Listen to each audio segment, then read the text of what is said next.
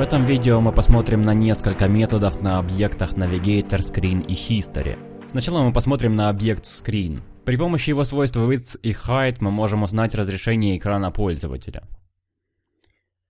И при помощи свойства Veil Width и Avail Height мы можем узнать размер доступной области. То есть, по сути, это максимальное разрешение, с которым можно открыть браузер не в полноэкранном режиме. У меня доступная высота на 22 пикселя меньше, очевидно, из-за верхнего тулбара, и ширина на 4 пикселя меньше, скорее всего, из-за выдвигающегося дока. И через свойство Color Depth можно узнать глубину цвета, это количество бит на пиксель. При помощи объекта Navigator мы можем получить немного информации о браузере и о платформе. Здесь я не буду подробно комментировать каждое свойство, Потому что в своих скриптах, когда вам нужно будет узнать, э, умеет браузер делать то, что вам нужно или нет, вы не будете смотреть на название браузера или его версию, а вас будет интересовать, собственно, умеет он это делать или нет. То есть, когда вам нужно будет проверить, например, поддерживает ли браузер HTML5 History API, вы будете просто смотреть, есть ли у нас соответствующие методы таким образом. Или еще лучше просто-напросто воспользуйтесь для определения поддерживаемых фич библиотекой, которая называется Modernizer. Здесь, если посмотреть, например, на свойства AppName, то можно увидеть, что многие браузеры представляются Netscape из-за некоторых чисто исторических вопросов совместимости. И из-за этих же вопросов в User Agent вы увидите название Mozilla. Отсюда вообще при желании достают настоящее название версию браузера. И свойства Platform можно узнать операционную систему. Все эти свойства могут быть полезны, например, для сбора статистики. Идем дальше. При помощи объекта History мы можем очевидно управлять историей браузера. Через свойство Lens мы можем узнать длину истории, которая нам доступна. Если мы посетим еще какую-то страницу, то мы сможем увидеть, что это число увеличится на единицу. При помощи метода back мы можем перейти на предыдущую страницу, и при помощи метода forward мы можем перейти на следующую страницу. По понятным причинам в скриптах мы не можем получать ссылки страниц из истории, а можем только перенаправлять браузер на какие-то страницы из истории. Потому что если можно было бы программно получать эти ссылки, то кто угодно мог бы следить за вашей историей. При помощи метода go мы можем перейти сразу на несколько страниц вперед или назад. Чтобы перейти на две страницы назад, можно ввести history go минус 2 и чтобы перейти на две страницы вперед, History Go 2. Раньше, когда еще не было одностраничных приложений, все было очень просто, и эти кнопки назад и вперед использовались просто для перемещения по открытым страницам.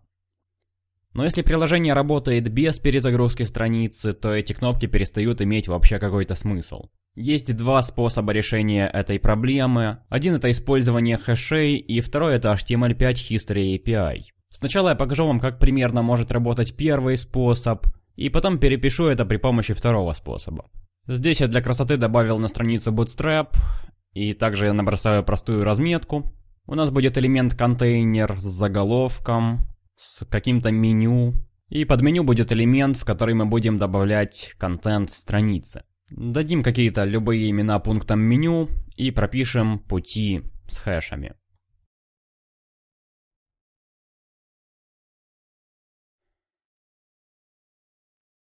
В скрипте у нас будет массив links, в котором отдельным ссылкам будет соответствовать какой-то контент. У нас это будут какие-то простые строчки, но это могут быть вообще и очень большие куски HTML. При изменении хэша мы будем вызывать функцию updateState, в которой будем брать это самое содержимое из объекта links при помощи нашего хэша.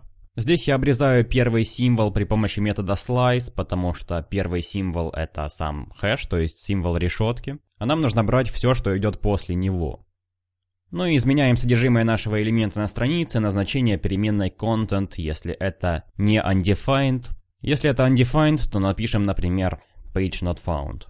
Теперь мы можем убедиться, что все работает, но сейчас мы обновляем содержимое только при изменении хэша, а было бы неплохо, чтобы состояние восстанавливалось также и сразу после перезагрузки страницы. Для этого можно просто добавить еще один хендлер на событие load.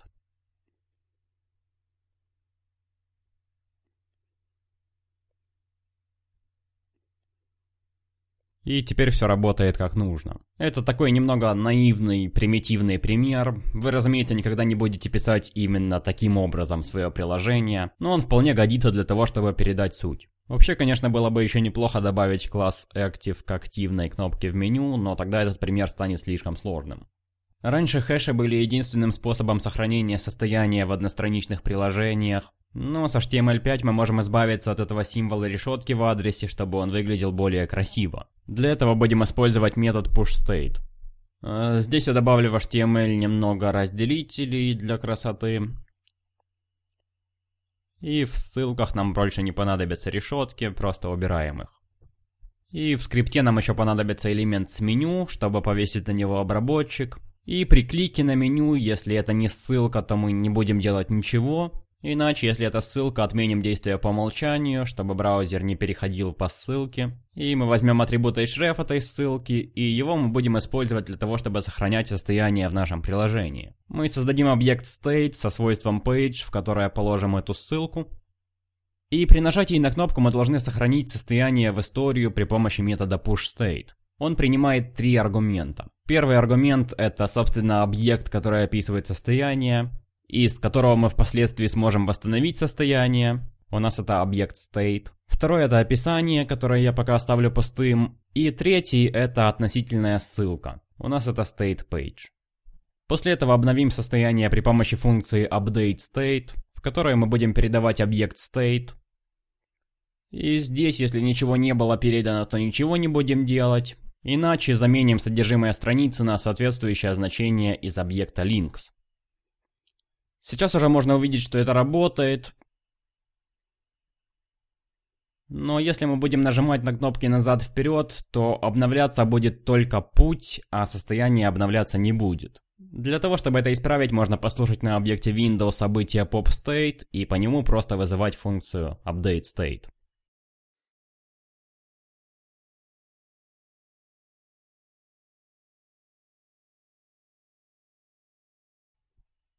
Ну и поскольку у нас все равно уже есть переменная с меню, для полноты картины можно быстро написать функцию, которая будет добавлять класс Active на активный пункт меню. Я назову эту функцию UpdateButtons, и в нее мы будем передавать состояние.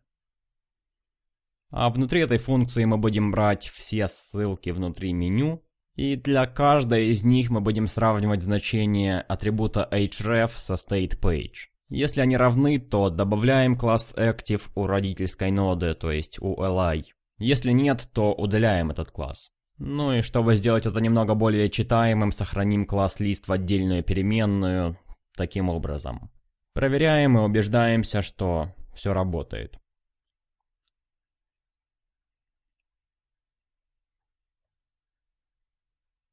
Также у объекта history есть метод replace state, который принимает те же параметры, что и push state.